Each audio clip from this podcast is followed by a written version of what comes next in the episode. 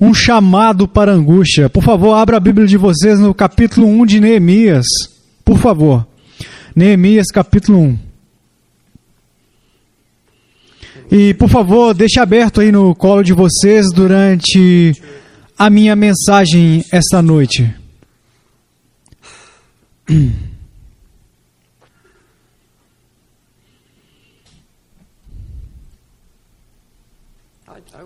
Seria muito difícil para mim pregar essa mensagem se eu acreditasse na minha própria carne que está me dizendo que eu eu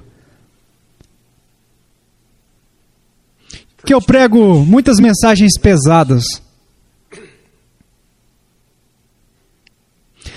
Houveram vezes que fui ao Senhor nos meses passados dizendo: Senhor, o Senhor poderia me dar uma mensagem alegre?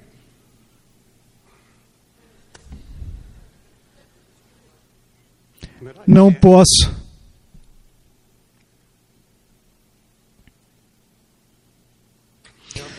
Pode ser que Deus esteja falando para mim. Isso pode não ser para vocês.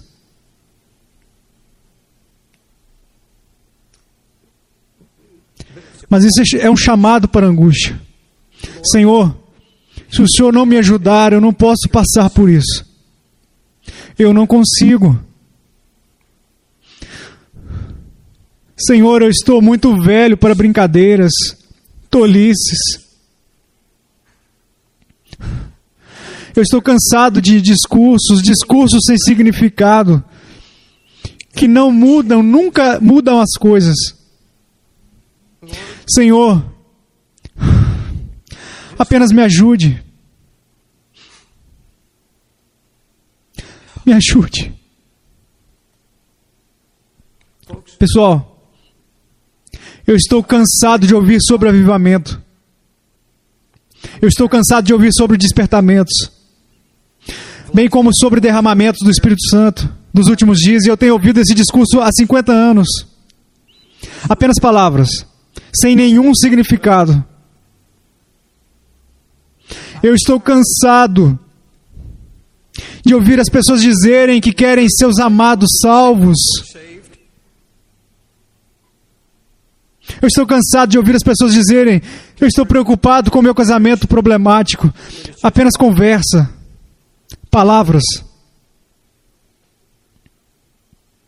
Eu não quero mais ouvir sobre o quão imoral a América se tornou o quão sem Deus é a nossa sociedade, o quão corrupto são os nossos negócios. Eu estou cansado de ouvir sobre o Islã tomando o controle e os cristãos perdendo poder. E como a igreja está morta por causa, isso também são palavras sem significado. Uma solução seria acabar com as nossas conferências, pois elas não resolvem nada. Como cooperar? como construir uma igreja maior, como alcançar o perdido, como fortalecer o seu povo, como impactar o, o mundo nesta era cibernética. E eu olho para todo o cenário religioso atual e tudo o que vejo são invenções de ministérios de homens carnais. Em maior parte sem poder. E não há impacto sobre o mundo. E eu vejo mais o mundo entrando na igreja, impactando a igreja, do que a igreja entrando no mundo e impactando o mundo. Eu vejo a música tomando conta da casa de Deus, eu vejo o entretenimento tomando conta da casa de Deus.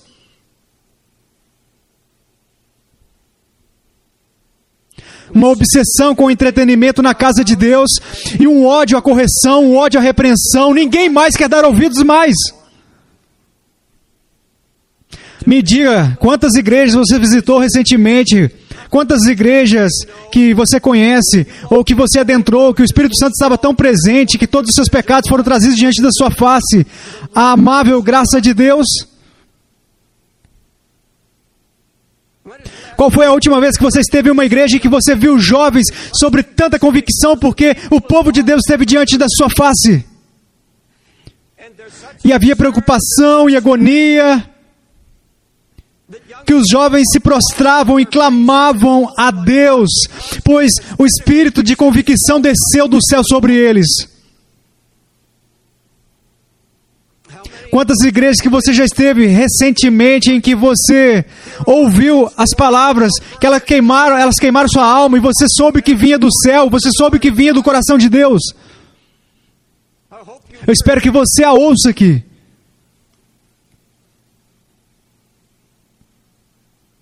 O que aconteceu com a angústia na casa de Deus? Seja o que aconteceu com a angústia no ministério, é uma palavra que você não, você não escuta nessa geração mimada. Você não ouve. angústia significa extrema dor e sofrimento. As entranhas estão comovidas, que se torna doloroso. Uma dor aguda, profunda e cortante no seu interior por causa da sua condição interiormente ou externamente.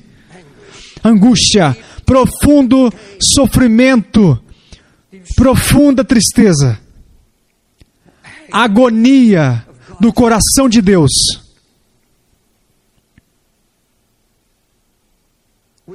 Estamos ligados a nossos discursos religiosos e conversas sobre avivamento, mas nós nos tornamos tão passivos. Nossos autonomeados despertamentos duram tão pouco tempo. Então, quando pequenos avivamentos e despertamentos vêm da mão de Deus, eles duram tão pouco e naqueles momentos prometemos a Deus que nunca mais retornaremos à nossa passividade, mas não demora muito, semanas, talvez meses e voltamos, e então nós dormimos na mesma passividade e de quando começamos. Falo da minha experiência. E nós dizemos dessa vez, Senhor, toca-me de maneira que eu não seja mais o mesmo pelo resto da minha vida. Isso é como fogo de artifício, muito barulho, estrondo e depois acaba.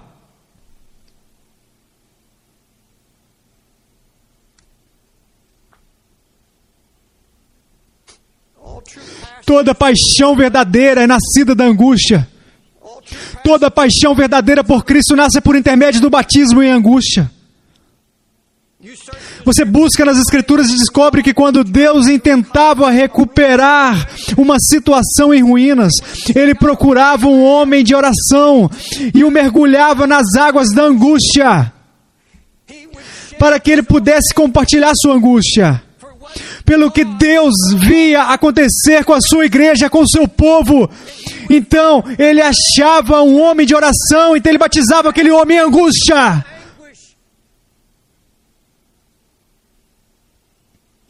Você encontra isso no livro de Neemias.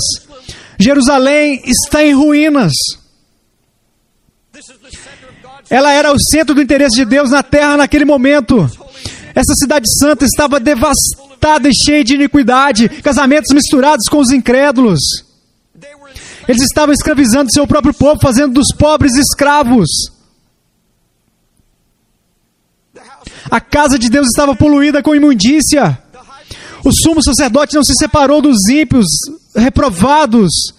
E como Deus vai lidar com isso? Como Deus vai restaurar as ruínas? O que, que ele vai fazer? Como ele vai fazer isso? Sabe, nós enfrentamos uma situação parecida, às vezes pior. Como Jesus profetizou uma época em que o homem está, estaria cada vez pior.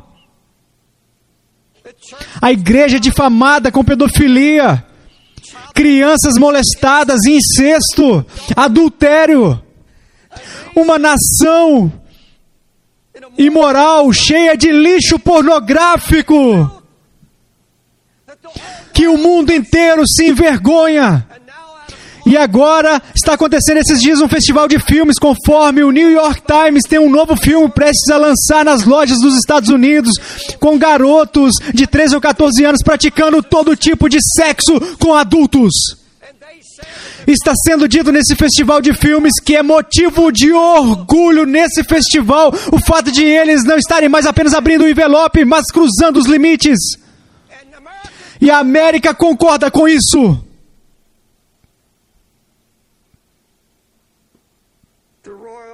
arruinada, caos moral e ainda dividindo a casa de Deus. De qual outra forma você explicaria a multiplicação do número de cristãos que vão para casa e assistem HBO, um programa que eu nunca vi, eu não tenho TV. Mas li sobre esse programa no jornal hoje, hoje no New York Times chamado Família Soprano. Se trata de um grupo de mafiosos que mata, assassina, sexo, traição, mentiras, máfia.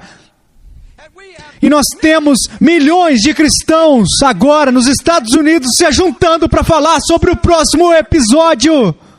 E estão viciados nisso. Viciados.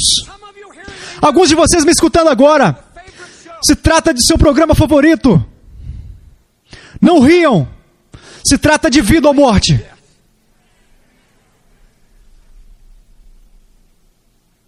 Você veio aqui esta noite levantando suas mãos, cantou hinos e se alegrou? E você assiste a essa imundície?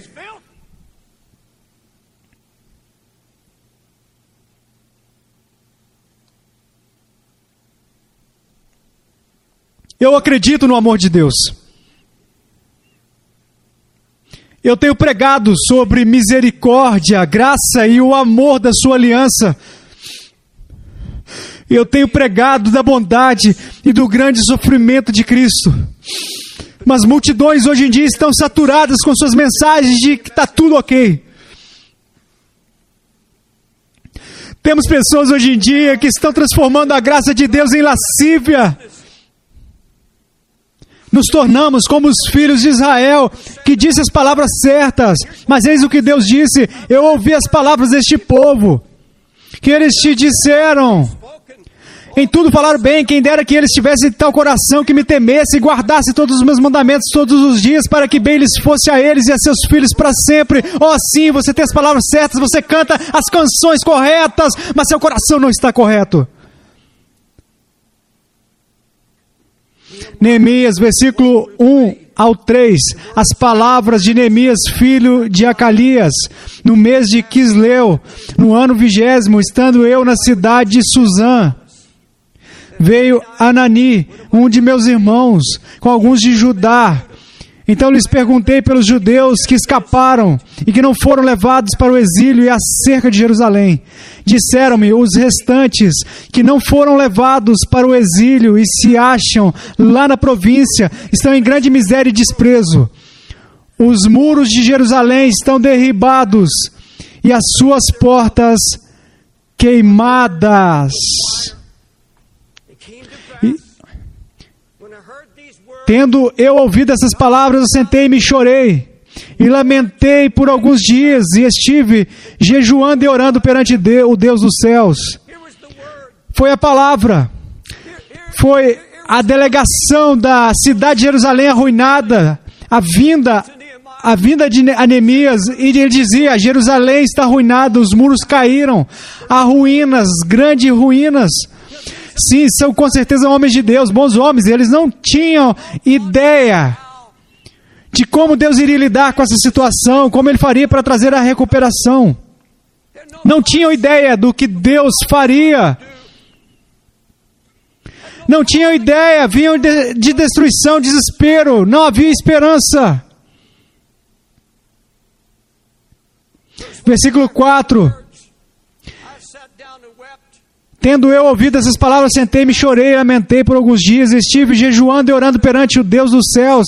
Perceba, Deus achou um homem de oração. Ele o leva às águas do batismo de angústia. Este homem mergulha em angústia. E no versículo 6, eu oro todo dia e faço confissões pelos pecados dos filhos de Israel, os quais temos cometido contra ti, pois eu e a casa de meu pai temos pecado. Neemias não era um pregador, ele tinha uma profissão, ele era copeiro do rei. Ele estava em uma posição confortável, estava na realeza, ele estava realizado. Ele era um homem de oração. E Deus encontrou um homem que não tinha simplesmente uma, um momento de emoção, não era apenas uma preocupação repentina que depois morria. Você precisa entender, eu quebrantei. Eu fui quebrantado, eu chorei, eu estive de luto, eu jejuei. E depois eu comecei a orar dia e noite. Quando eu ouço, eu chorei.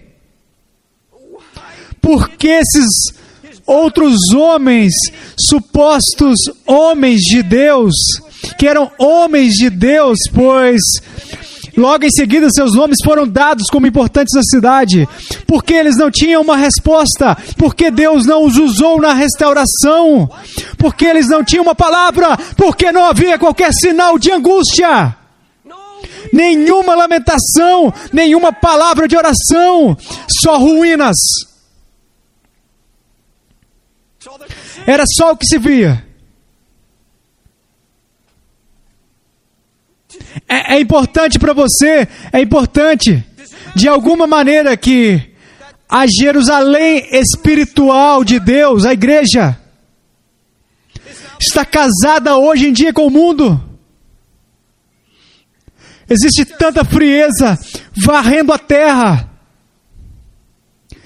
Tantas pessoas que eu conheço, antigos amigos meus que eu vejo por um momento, maridos e esposas com tanta passividade, indo às igrejas onde podem encontrar mensagens suaves, não querendo mais ouvir qualquer coisa sobre a ira ou sobre correção. Alguns amigos próximos, eu vejo eles caindo a propósito em crises e tudo mais.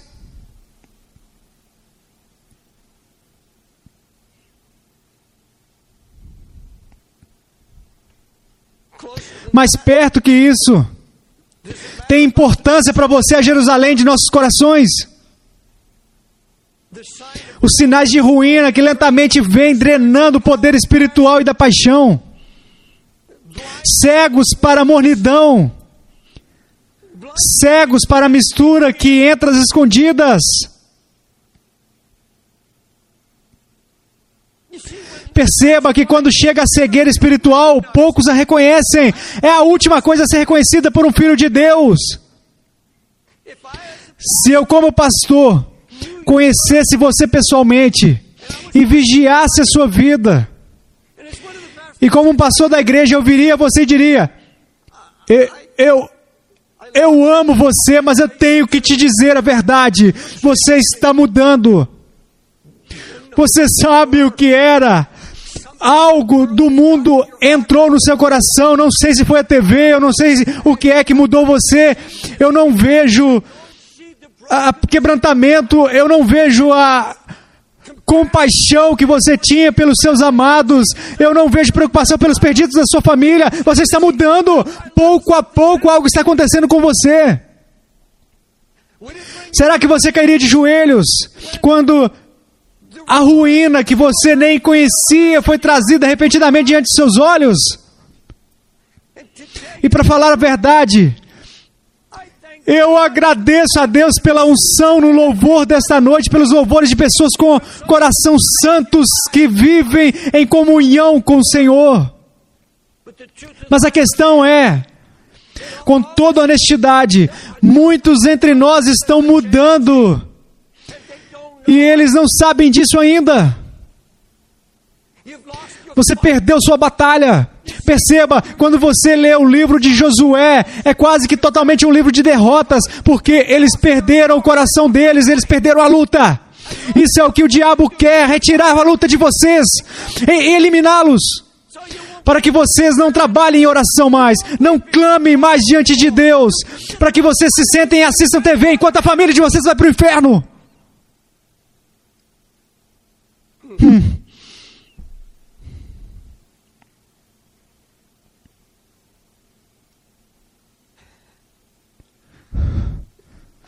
Ah, me permita fazer a vocês uma pergunta: o que eu acabei de dizer convenceu vocês?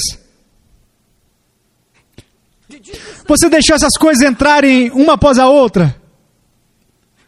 Quando um pastor te diz, ei, eu não sei quem você é, mas o Espírito Santo está falando comigo, você está mudando. Pouco a pouco você está perdendo o amor de Deus, o amor de Cristo. Pouco a pouco essas coisas estão abrindo brechas. Pessoal, porque vocês pensam que o pastor de vocês clama contra a TV? Vocês pensam que é por prazer carnal? Não há prazer algum em alguém dizer: Eu ouvi a tua mensagem e joguei minha TV fora. Isso não me dá qualquer prazer, ou dá qualquer prazer a um pastor. Nós fazemos isso porque nós velemos por suas almas. Essas coisas, nunca ouvi dizer que fazem parte do nosso lazer. Essas coisas penetram e de repente a Jerusalém, as muralhas caem. A ruína se estabelece.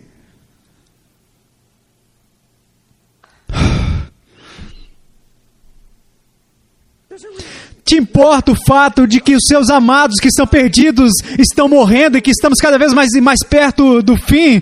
É, isso te preocupa pelo menos um pouquinho? Que eles podem morrer e ir para o inferno? Ainda que você ame a Cristo. Onde está a angústia? Onde estão as lágrimas? Onde está o lamento? Onde está o jejum?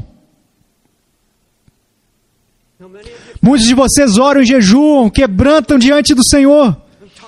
Mas eu estou falando do corpo de Jesus Cristo de uma maneira geral. Onde está o, levantar na madrugada? Ele diz: dia e noite eu comecei a orar. Onde está a confissão dos seus pecados e dos pecados dos seus filhos diante do Senhor?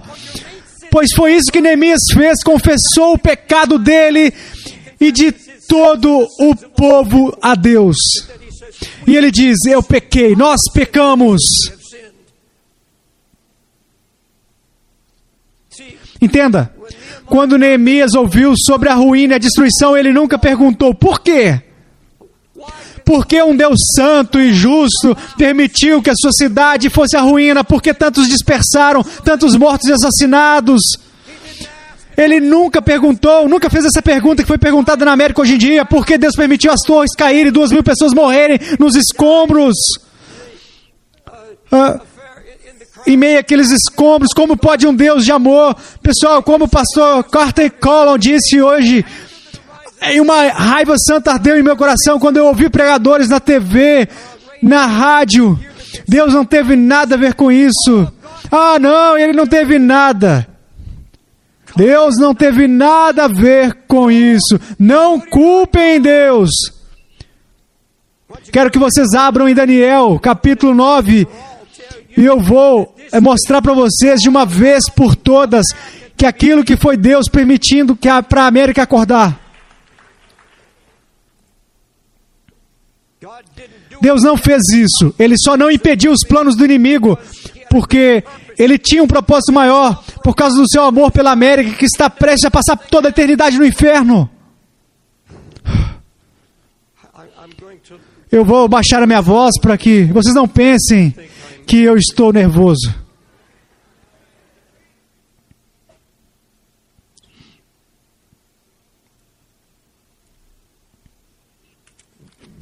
Daniel, capítulo 9. Versículo 5. Começando a lendo, temos pecado e cometido iniquidades, procedemos pervertamente. Podemos dizer isso a respeito da América? E fomos rebeldes, apartando-nos dos teus mandamentos e dos teus juízos. E não demos ouvidos aos teus servos, os profetas, que em teu nome falaram aos nossos reis, nossos príncipes e nossos pais, como também a todo o povo da terra. O governo foi avisado por homens justos a ti, ó Senhor, pertence a justiça, mas a nós o corar de vergonha, como hoje se vê. Aos homens de Judá, aos moradores de Jerusalém, todo Israel, quer os de perto, quer os de longe, em todas as terras por onde os tens lançado, por causa das suas transgressões que cometeram contra ti. Ó Senhor, a nós pertence o corar de vergonha, aos nossos reis, aos nossos príncipes e aos nossos pais, porque temos pecado contra ti. Por quê? Porque nós temos pecado contra ti. Ao Senhor nosso Deus pertence a misericórdia e o perdão, pois nos temos rebelado contra Ele. Não obedecemos a voz do Senhor nosso Deus para andarmos nas suas leis, que nos deu por intermédio de seus servos, os profetas. Sim, todo Israel transgrediu a tua lei, desviando-os para não obedecer a tua voz. Por isso, a maldição e as imprecações que estão escritas na lei de Moisés, servo de Deus, se derramaram sobre nós, porque nós temos pecado contra ti. Ele confirmou a sua palavra, que falou contra nós e contra os nossos juízes que nos julgavam e fez vir sobre nós grande mal, por, porquanto nunca debaixo de todo o céu aconteceu o que se deu em Jerusalém. Versículo 14: Por isso o Senhor cuidou em trazer sobre nós o mal e o fez vir sobre nós, pois justo é o Senhor, nosso Deus, em todas as suas obras, que faz, pois não obedecemos a sua voz.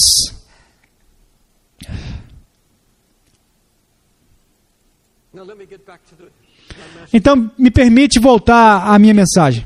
Existe uma grande diferença entre agonia e preocupação. Eu vou explicar. Preocupação é algo que você tem muito, muito interesse, você se interessa ah, em um projeto, ou uma causa, ou uma preocupação, ou uma necessidade. Algo que toma toda a sua atenção e normalmente vem por intermédio de estímulo emocional. Olha, você poderia ouvir, uh, como nós ouvimos na noite passada, sobre o sul da África e todas as centenas de milhares de pessoas morrendo de AIDS e as crianças. Então você ouve algo como que ouvimos da irmã Wilda, que milhares de milhares de crianças estão morrendo em Kolkata, Índia. Daí você se sente tocado por tudo isso e fica emocionado e fica muito preocupado. Mas pessoal, existe uma diferença entre preocupação e angústia. Porque você se liga a uma causa, fica empolgado com ela, monta um projeto, você fala sobre ela, torna a causa conhecida, divulga ela e mantém essa causa, organiza ela. Investe esforço. Mas deixa eu dizer a vocês algo que eu aprendi por todos os anos que eu preguei. Se não for nascido em angústia, se não for nascido pelo Espírito Santo, quando você viu e ouviu sobre a ruína que o levou aos joelhos e te levou a, a, um batismo de angústia onde você começou a orar e buscar a Deus.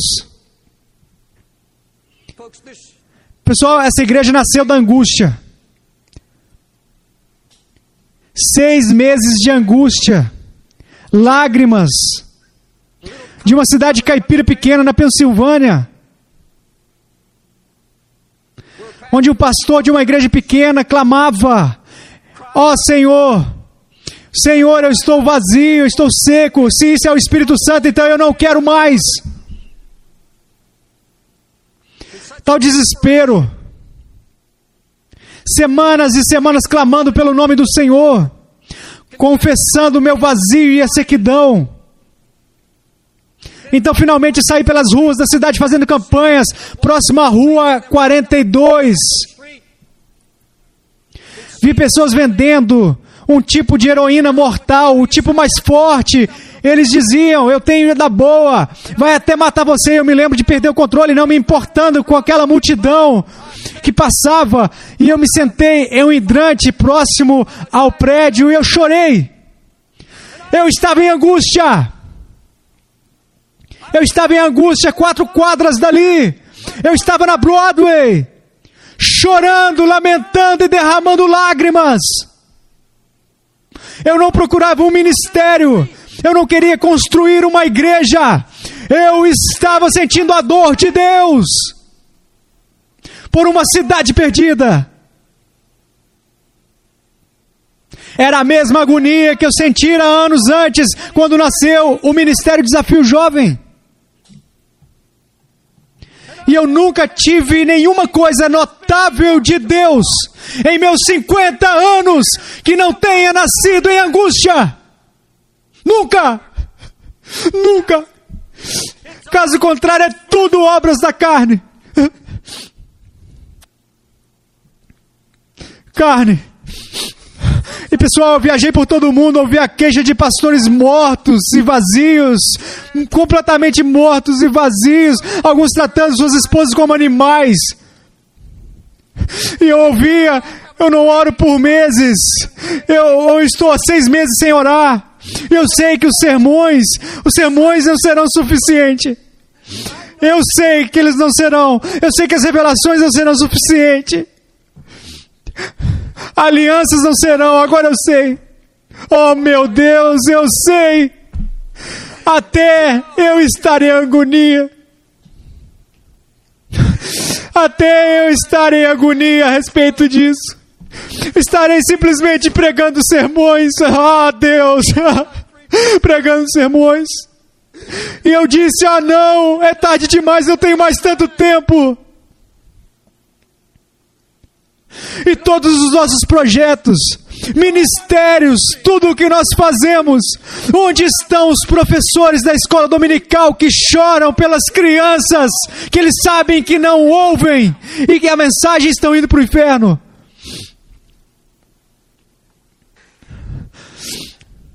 Por onde eu vou, sempre aparece alguém com um projeto, um plano ou um sonho.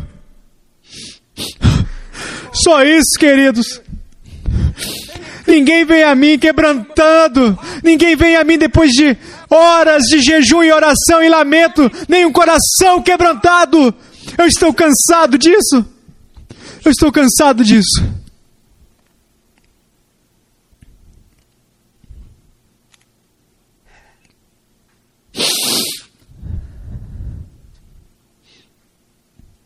Entenda, uma verdadeira vida de oração começa no lugar da angústia, um lugar onde decisões vitais são tomadas.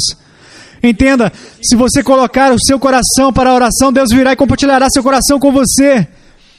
Ele vai abrir o seu coração, e eu te digo, há dor no seu coração. Mas ele enxerga, ele vai mostrar a condição a condição da sua igreja. Ele vai te mostrar a condição do seu próprio coração e ele vai te fazer uma pergunta: o que isso significa para você? Isso te importa? E esse servo em angústia terá que tomar uma decisão. E todos vocês terão que tomar essa decisão. Eu terei que tomá-la. Ou você se levanta da sua angústia, sai para fora, para fora dela, do batismo, em águas de angústia, dizendo: Isso é muito para mim. Eu mal posso suportar isso. Eu não quero mais isso. Deus, eu não aguento mais. Apenas quero ser um cristão comum. Eu não quero carregar esse peso tão grande. Eu não quero mais lamentar pela minha família. Apenas quero levar pela fé. Perceba, você terá que tomar uma decisão. Agora ele virá e dirá: se você vai carregar meu fardo, se você vai ser um instrumento de restauração, e se você espera que alguém seja um instrumento na sua família ou para fazer essa obra, você está enganado. Pois enfadei o seu coração, eu te dei o meu coração e eu abri minha angústia a você e te permiti senti-la e compartilhar dela. O, o que vai levá-los a seus joelhos.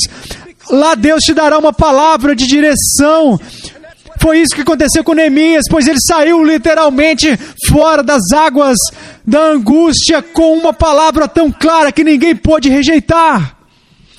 Ele levou sua cidade, uma nação, para os joelhos. Você percebe isso no capítulo 8 de Neemias. Você entende? Você relaxa, se afasta e volta para sua passividade. Apenas quero ser um cristão comum. Mas não existe isso. Ou o seu coração começa a clamar: ó oh Deus, seu nome está sendo blasfemado. O Espírito Santo está sendo zombado. O inimigo está tentando destruir o testemunho da fidelidade do Senhor e algo precisa ser feito. Você não pode continuar sendo derrotado. Vamos voltar para a palavra. Quando eu ouvi que Jerusalém havia sido destruída. Você entende? Se ele acreditasse naquela teoria que, ah, se Deus precisar, ele me chama. Ele não teria feito o que fez, ele disse: Senhor, me dê um minuto, eu vou arrumar minhas coisas. Me dê um ou dois dias. Esse é o tipo de desafio que eu gosto. Vamos lá. Vamos fazer isso. Sem angústia, sem jejum, sem oração, sem quebrantamento, façamos isso. nada teria sido feito. As muralhas não teriam sido reconstruídas.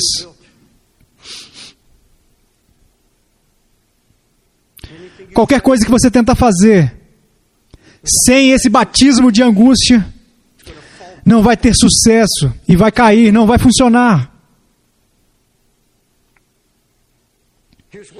Ouça o que uma irmã me escreveu a semana passada, irmão David. Eu estou tão faminta pelo Senhor, eu estou tão cansada dos encontros legais, são encontros espirituais fofos. Me disseram em uma conferência para mulheres que haveria grande experiência espiritual, então fui com um grupo de irmãs. Haviam 15 mil mulheres. Eu fiquei aterrorizada. Na primeira noite, quando abriram a conferência com uma comédia. Foi de mal a pior. Levados pelos líderes, não houve sequer uma oração, nenhuma menção de oração. Era uma farsa. Fiquei ainda mais vazia.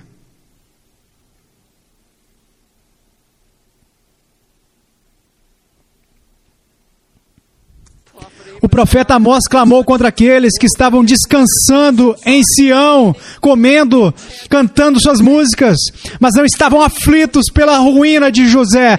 No original hebreu é eles não estavam agonizando em oração pela ruína de José, de Israel. Eles não estavam agonizando, não estavam em angústia pela situação de Israel. Comédia, sim, canções alegres, sim, comendo, é, é, companheirismo, bons momentos, sim, mas chorando, lamentando, agonizando, jejuando. Não, não, não, não. Não isso. Pessoal, preste atenção. Resultante desse batismo de angústia vem uma coisa maravilhosa que acontece a aqueles dispostos a se submeterem a ele. Uma coisa maravilhosa, o conhecimento imediato da voz de Deus. Imediato. Agora, se você não tem um histórico de oração, se você não tem essa vontade de compartilhar do coração de Deus, você poderá receber isso. Basta você pedir. Ele diz: Eu darei se você pedir. Isso é algo que cabe a você pedir. Ó oh, Deus, eu quero me afastar e conhecer o seu coração. E quando você começar a buscar a sua face, e você permitir a Ele quebrantar você e te moer, você entra em comunhão com Deus. Percebe? Deus nos chama para viver em angústia. Isso é o nascimento, é o ventre de algo que Deus traz a você, que Ele quer que você cumpra e retirar das ruínas, restauração de sua família ou do que for. Ele vai te levar a esse batismo. E como no batismo nas águas, você se levantará de, dele, das águas, mas você sairá com esse conhecimento imediato da voz de Deus. Pois veja, Neemias, ele orava, ele jejuava, lamentava e deixou uma marca na sua cidade. E fez com que o rei notasse que ele era um copeiro. E depois, quando ele leva o vinho ao rei, o rei diz: Por que você está abatido? Por que o seu semblante está triste? Neemias não teve tempo de elevar o seu coração a Deus. Ele não teve tempo. Então ele não foi e disse: Me dê três dias para jejuar e orar e pronto. Não, ele tinha uma palavra imediata. Porque o semblante triste de Neemias, ele disse: Então temi sobremaneira. Então orei ao nosso Deus e disse ao rei. Em outras palavras, uma resposta imediata de Deus, uma direção imediata conhecer a voz de Deus.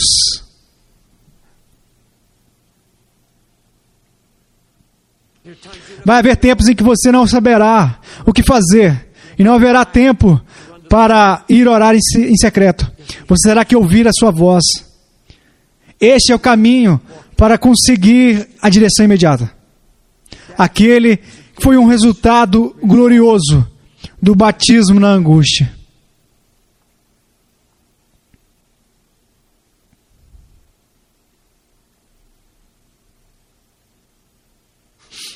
O servo que estiver disposto a sentir a dor de Deus é o único servo que tem a autoridade e o direito de apoderar das promessas e alianças de Deus.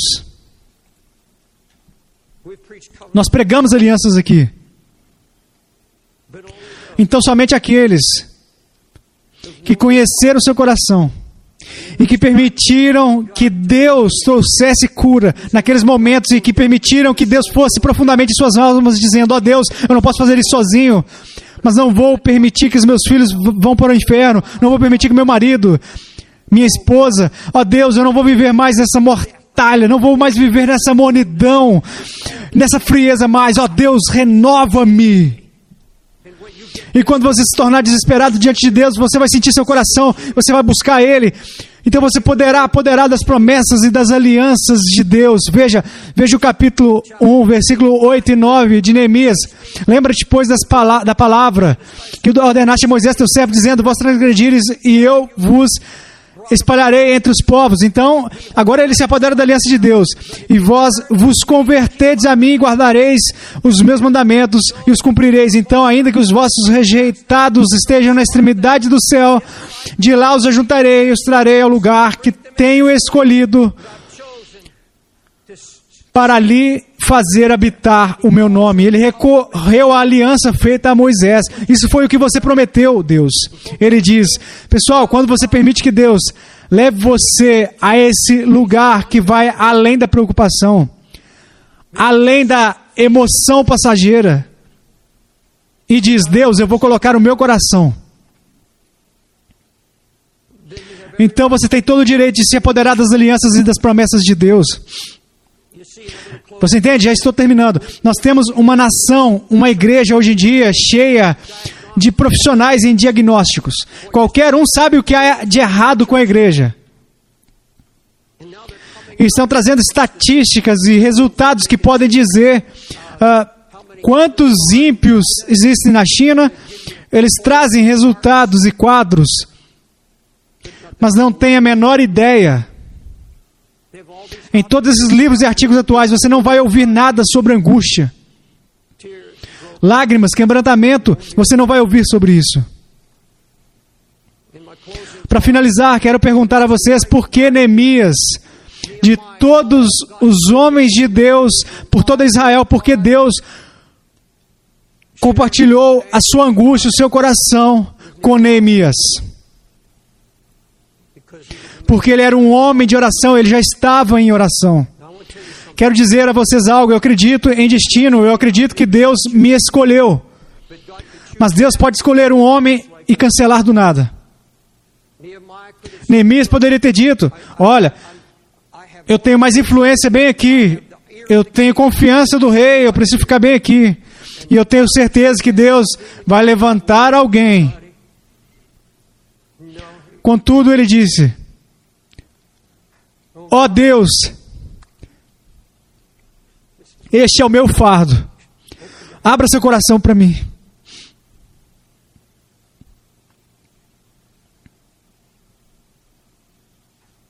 Agora eu sei que vai ser preciso mais do que pregação, mais do que qualquer revelação.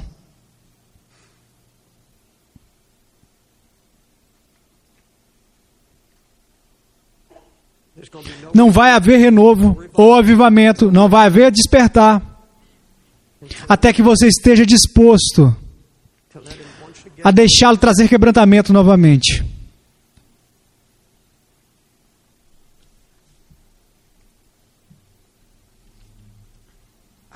Eu não sei o porquê, mas eu sei que algo está por vir. Os outros pastores já compartilharam com vocês o que eles sentem sobre os tempos difíceis que estão por vir. Que não vem somente do púlpito, mas também de políticos ao redor do mundo.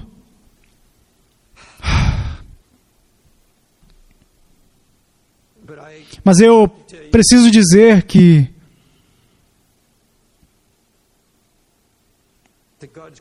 Deus está me chamando, primeiramente, para um batismo de angústia. Eu não sei agora o motivo, a razão. Mas eu disse a Deus que não vou. Eu tenho que ir a uma conferência de pastores em maio, na Escócia, País de Gales e Irlanda, e depois ministrar ao redor do mundo. Eu vou cerca de dois, duas ou três vezes por ano, mas eu disse para Deus que eu não iria mais. Eu não vou a um novo encontro até que eu conheça a sua angústia por pastores. Eu não posso ir só porque é necessário ou porque eu combinei e aceitei.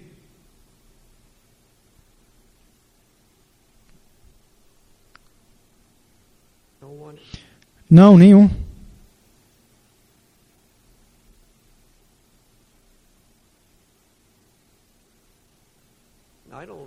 Eu não. Quando eu prego algo assim, tudo fica tão quieto que eu tenho a impressão que que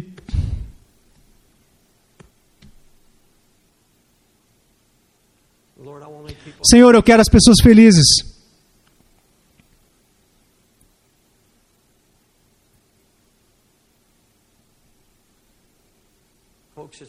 Pessoal, a coisa está ficando séria e o tempo está passando. Por favor, não me diga. Não me diga que você está preocupado. Não me diga que você quer seus amados salvos. Quando você passa horas em frente da TV e da internet. Vamos lá.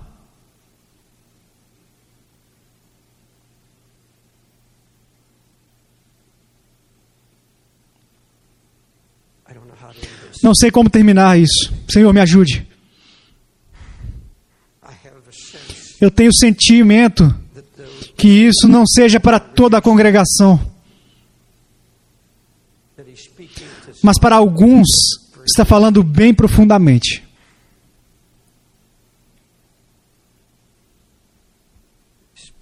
Falando com seu coração como está falando ao meu.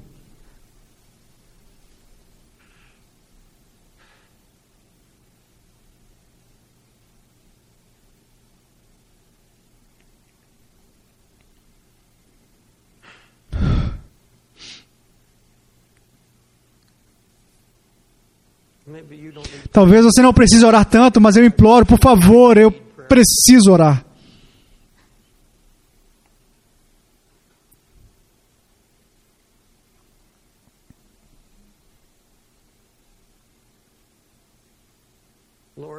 Senhor, eu apenas orarei, não sei mais o que fazer. Eu preguei o que o Senhor colocou no meu coração, mas não sei como terminar. O Senhor termina.